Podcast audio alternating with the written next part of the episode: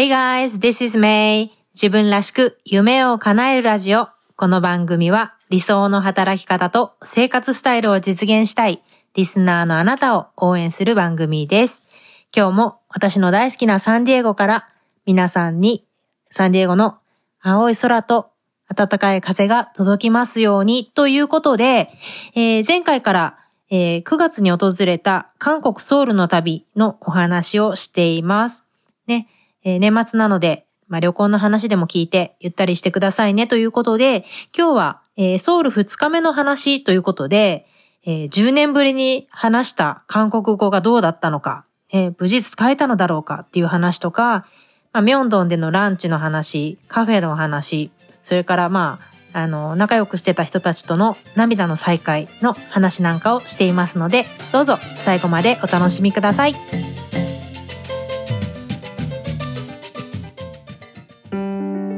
自分らしく夢を叶える。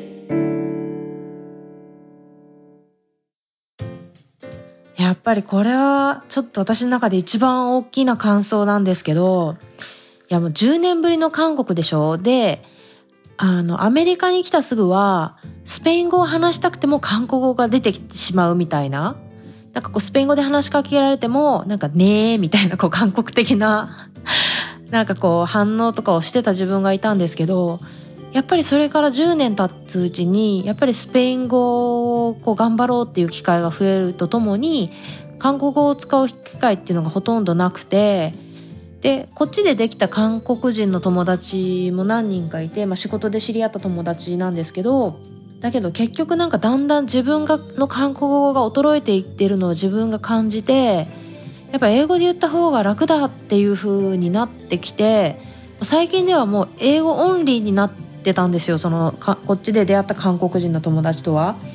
だからもう私はでそう韓国語を話すのすら恥ずかしいって思っちゃうレベル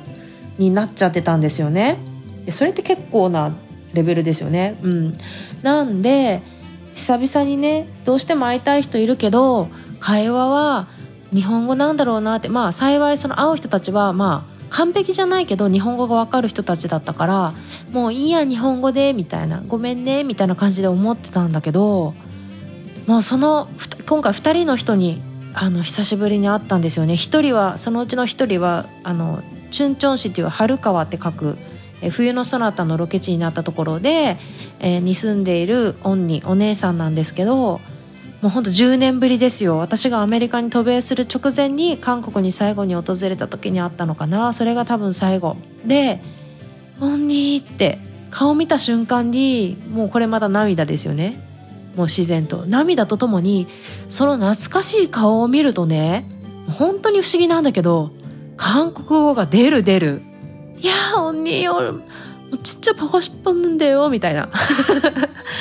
ああちっちゃ坊くんがってよみたいな夢みたいだよみたいな。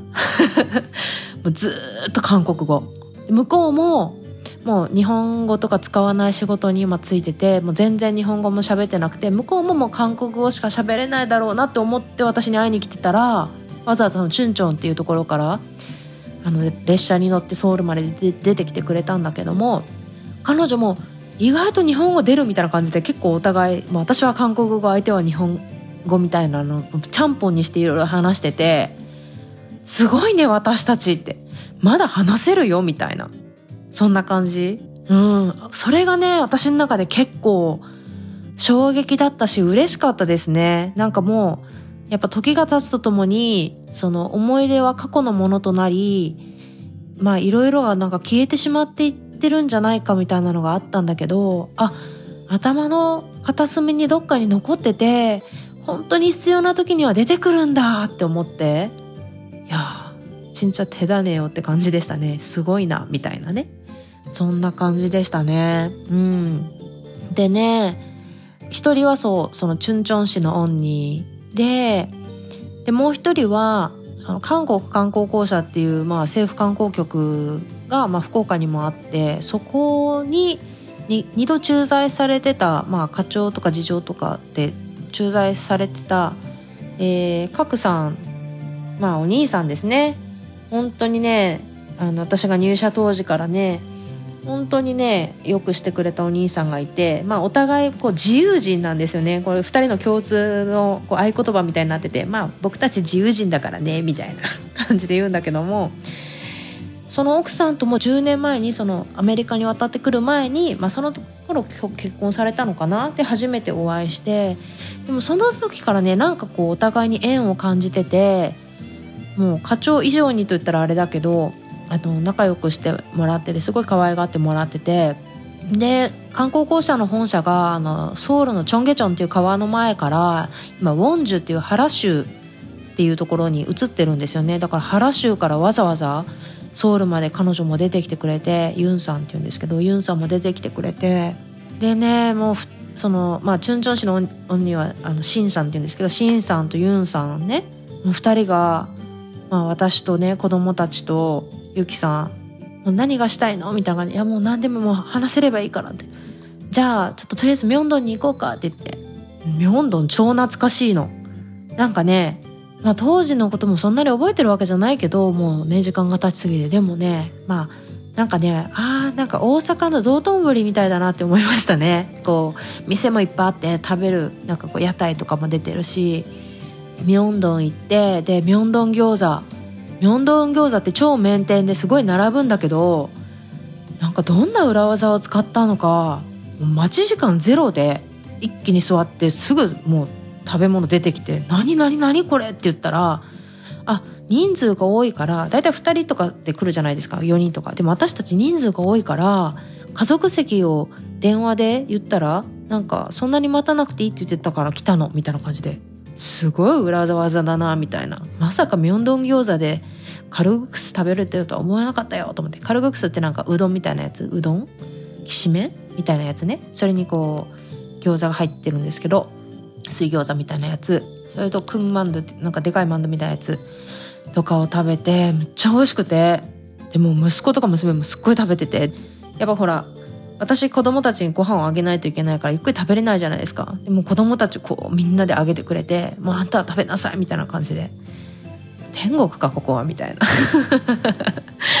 そう。でもそれも食べてでそれからあのチュンチョン市から来たオンニが私がソウルに来たらいつも行くカフェがあるから行こうって言ってそこはねコインカフェっていう名前のカフェだったんですけど是非ね韓国ソウルに行く機会があったら行ってほしいんですけどなんかねこんなとこがあるの？ってミョンドンの中心にこんなとこがあるの？っていうようなカフェでなんかね異空間なんですよ。すっごく落ち着くの。でね何階 ?1 階2階3階3階か4階ぐらいになっててそのビル1個がもうカフェになってるんだけどもなんかね調度品とかもおしゃれだしなんか懐かしい感じなんですよねで屋上みたいなのもあってもう緑がたくさんですっごく綺麗ででまあ時々子供がなんかこう飽きるから屋上とか連れてってその緑があるところでちょっと遊ばせたりとかしてたらあのユンさんがなんかそこにいるおじさんと話し出してだからそのおじさんが実はそのカフェのオーナーだってことが分かってで大体カフェでカフェってそんな儲かんないじゃないですか。一杯いくらとかでその長居するから。でこのビルでそのカフェをやってるってことはこのオーナーさんはこのビルのなんていうのオーナーなんだなと思うとすっごいなと思って。このおじさんがねまた話してみたら「いや実は私東京に4年住んでたことがあって」って言って日本語もすごく上手な方でなんかねこれもまたすごい懐かしかったんだけどもこう韓国のインテリの男性って感じ？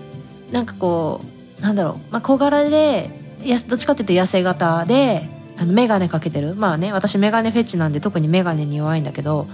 あの眼鏡かけてるっていう感じのね。まあ典型的な韓国のおじさんって言ったらそこまでだけどだけどねすごくねいい人っていうかねなんかそのインテリだなっていうのがねこうにじみ出てる感じで話してて面白い感じで。でもういやようこそ来てくださいましたって私も福岡行ったことあってねこうでああでねっていうなんか相撲も見に行ってねみたいな話をされてて。たらまだいるでしょ？今から美味しいお茶入れてあげるからちょっと待っててって言ってもうすでに自分たちは頼んだものを食べたり飲んだりしてる。ちなみにそこはねパッピンスあのかき氷というかなそれがすごい美味しかったんだけどもあとコーヒーとかもね美味しかったんだけどもあのハーブティーを入れてくださってサービスで。それもすごく美味しくてねあのすごくいいお店でしたね。うん。そこでちょっとゆっくりしてですね。でユンさんはそこでお別れもうねお子さんウォンジュにお子さんがいらっしゃるっていうのであのまた列車に乗ってて本当にねもう数時間だけなのにわざわざ来てくれてありがとうって言ってねもう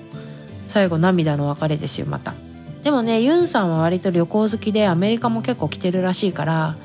あ次はサンディエゴかな台湾かなとかって言いながらまた会いましょうねって言ってお別れをしてで一方シンさんはもうギリギリまでいてくれてもう多分列車ギリギリ、うん、夜までいてくれてで晩ご飯どうする？みたいになって。でも子供たちもいるしせっかくだからホテルでチキンとビールでも飲もうよみたいになってこれまた楽しいじゃないですか。だからゆきさんと私とオンにしんさんと3人で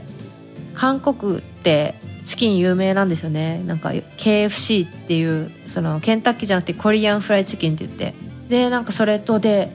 韓国で食に関してできないことはないとか言うらしいんですけどあの生ビールの配達っていうんですか？それもできるとか言って。たらあれ何ですか？ペットボトルに生ビールが入ってきて。そうそう。それもホテルで注文できて。であのチキンもいろんな種類があって